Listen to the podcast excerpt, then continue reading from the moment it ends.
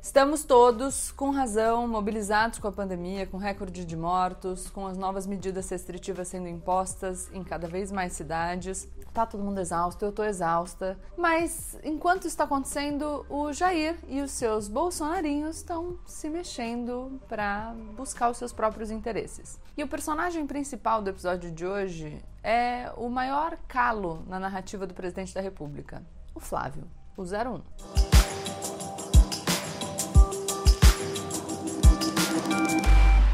Oi, pessoal! Como eu sempre digo, a partir de agora, menos emoção e mais razão. Aproveita para se inscrever no canal, deixar o seu like e compartilhar esse vídeo com seus amigos. Acho que vou pedir para você, Bold, pedir para eles se inscreverem no canal. Você acha que vai fazer mais sucesso? Eu agora com um companheiro de gravações. Vamos lá. Eu primeiro preciso começar dizendo que se eu pudesse, a gente ficaria por aqui conversando sobre o Bolt, que está deitadão aqui nesse sofá, jogando conversa fora, falando de Big Brother, esse dia vai chegar, entendeu? Mas hoje ainda não é esse dia, infelizmente. Estamos todos, com razão, mobilizados com a pandemia, com recorde de mortos, com as novas medidas restritivas sendo impostas em cada vez mais cidades. Tá todo mundo exausto, eu tô exausta. Mas enquanto está acontecendo, o Jair e os seus bolsonarinhos estão se mexendo para buscar os seus próprios interesses. E o personagem principal do episódio de hoje é o maior calo na narrativa do presidente da República, o Flávio, o 01. E, e se eu pudesse só adicionar alguns, algumas informações sobre Flavinho, né? O Flávio é o chefe do Queiroz, lembra? Empregou também os familiares do Adriano da Nóbrega. Lembra Adriano que foi assassinado pela polícia? Bolsonaro estava preocupado com os celulares do Adriano, de repente ninguém mais falou dos celulares do Adriano. Pois é, né? Um escândalo atrás do outro. A gente vai falar sobre isso. E aí, cara? Aliás, já que falamos de Queiroz e de Adriano, vamos lembrar que os dois estão ligados com as milícias cariocas, né? Só pra gente pontuar aqui.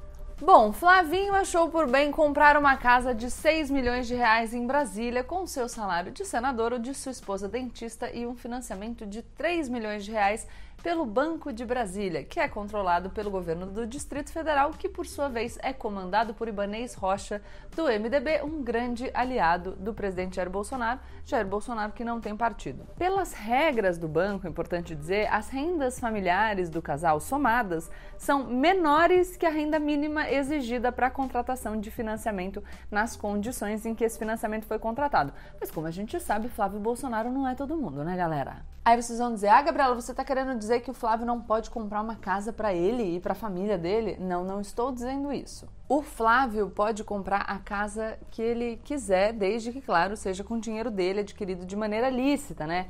E não custa lembrar que a mansão em Brasília é o vigésimo imóvel que o Flávio adquire no intervalo de 16 anos, uma carreira promissora desse jovem político brasileiro. Segundo a denúncia do Ministério Público do Rio de Janeiro, comprar e vender imóveis era o jeito preferencial do Flávio lavar o dinheiro que ele teria ganhado com o um esquema de rachadinhas. Vocês lembram das rachadinhas? A gente fica falando de pandemia e esquece, né? Pois é. As rachadinhas, a rachadinha é aquele esquema que teria acontecido, estou usando aqui o, o futuro do pretérito, né? Porque que é importante, já que a gente não tem sentença transitada em julgado, enfim, teria acontecido no antigo gabinete do Flávio, na Assembleia Legislativa do Rio de Janeiro, quando ele era deputado estadual que consiste em basicamente o seguinte: coagir servidores a devolver parte do salário para os deputados. O acusado de ser o operador desse esquema é exatamente o Fabrício Queiroz, o antigo homem mais procurado da República, que estranhamente foi achado na casa do advogado do presidente em Atibaia. Vocês lembram do UASF? outra personagem desse nosso passado recente que de repente a gente para de ouvir falar. E já que a gente está falando né, de pegar parte do salário dos funcionários, a gente precisa o quê nesse vídeo? A gente precisa agradecer ao contribuinte do Rio de Janeiro, por ter presenteado Flávio Bolsonaro com essa belíssima residência. Tô brincando. Lembrando que a gente está falando das rachadinhas, isso é uma acusação, a gente ainda não tem sentença e o Flávio tem todo o direito de se defender, aliás, como todo mundo, embora essa não seja uma percepção dos Bolsonaro em relação a outras pessoas, não é verdade? Então eles são muito favoráveis ao direito de defesa, ao foro privilegiado, enfim, desde que eles sejam os beneficiários. Senão eles são contra, porque, enfim, é coisa de malandro, de bandido e tal, quem não deve não teme. E como no Brasil, além de tragédia, a gente sempre tem um, um, um pouquinho de comédia, o Flávio usou para dar entrada nessa casa lá em Brasília o dinheiro da venda do quê? Da loja de chocolates. A loja de chocolates que fica na Barra de Tijuca. você tá hoje, hein, cara? A loja de chocolates que fica lá na Barra da Tijuca, no Rio de Janeiro, que era de propriedade do senador Flávio Bolsonaro e que misteriosamente, misteriosamente, coisas coisas da família Bolsonaro, né? Faturava menos na Páscoa do que no resto do ano. Esse também era um dos meios que os procuradores cariocas acusam Flávio de usar para lavar dinheiro. Aí, enfim, vai aparecer alguém falando: "Ai, Gabriela, mas você fica pegando no pé, sabe? Deixa o menino. Menino.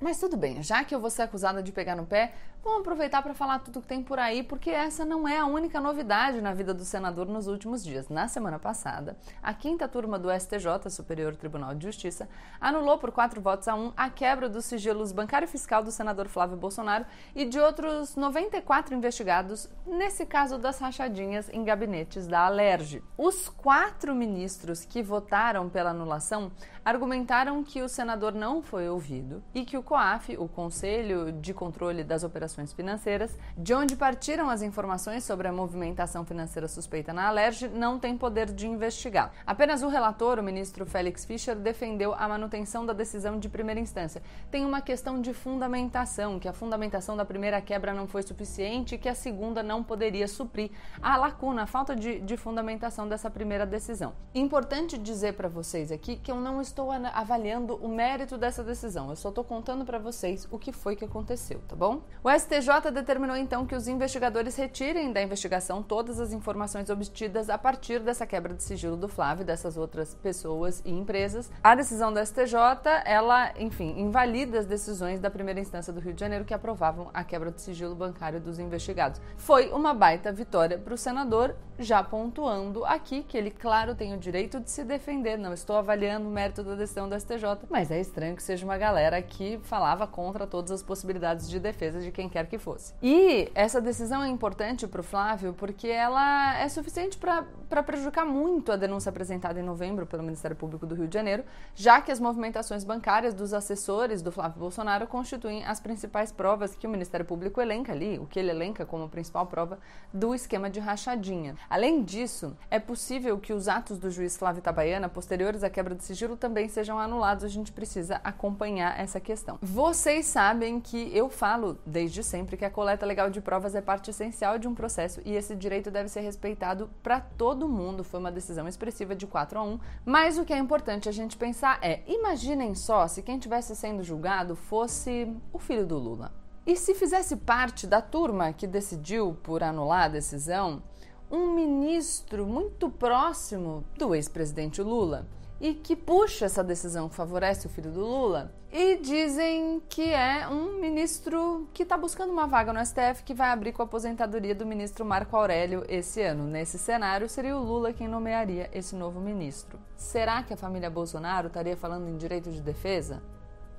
Pois é.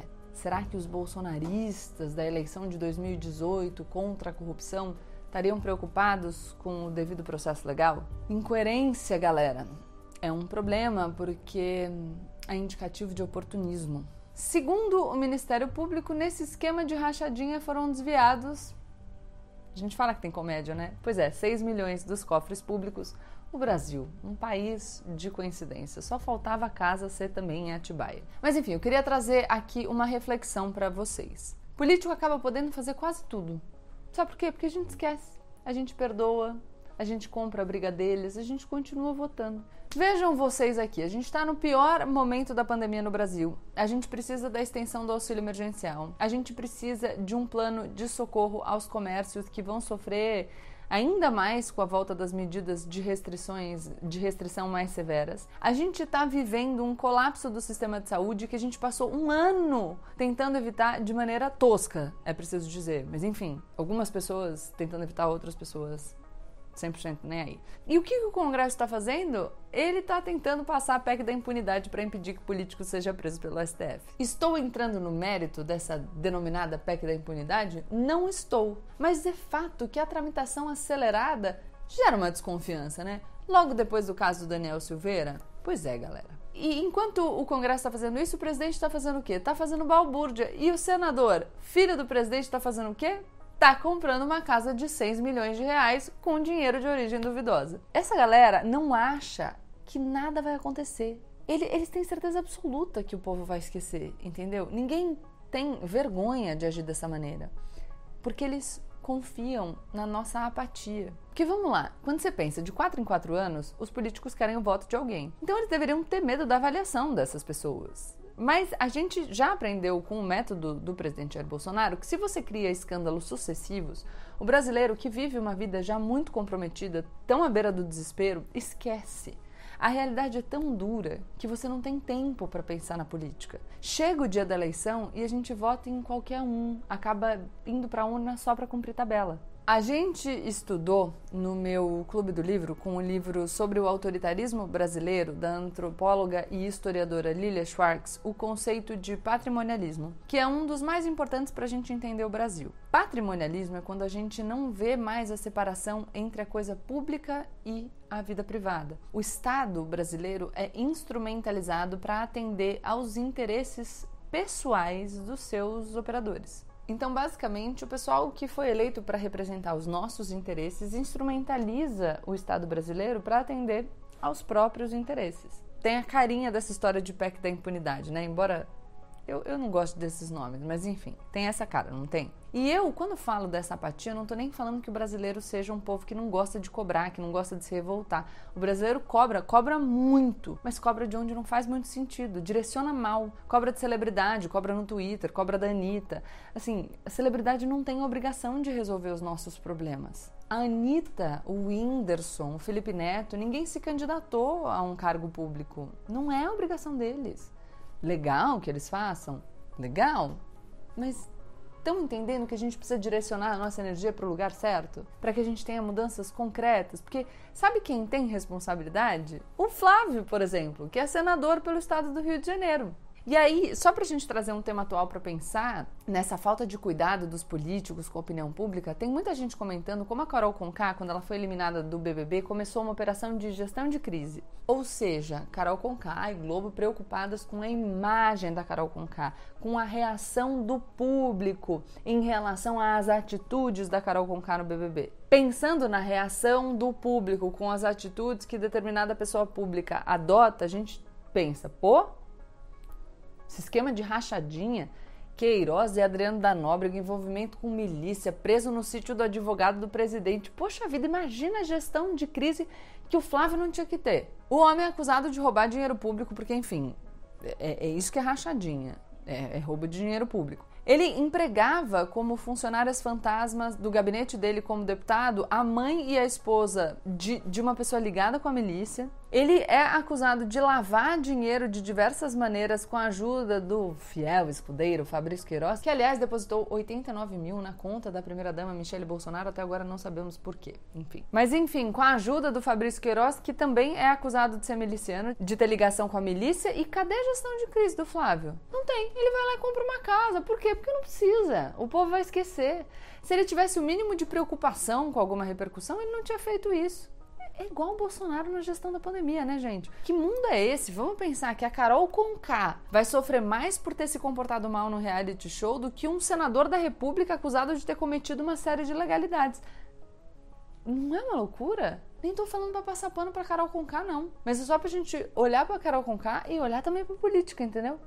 Porque a política tem impacto na nossa vida. Vamos refletir sobre onde a gente coloca a nossa energia, sabe?